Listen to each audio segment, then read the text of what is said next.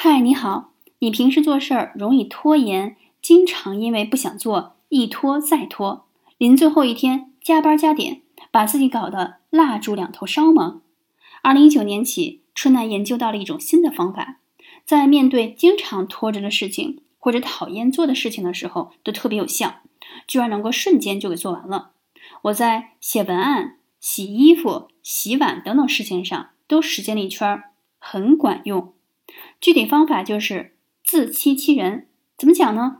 把要做的事情列在任务清单上，把那些还没做完的事儿先画上对勾，让自己从心理上对事情的结果建立承诺和自信，之后再动手真的做这件事情。神奇的是，真的迅速就做完了，往往还做得又快又好呢。要不你也是？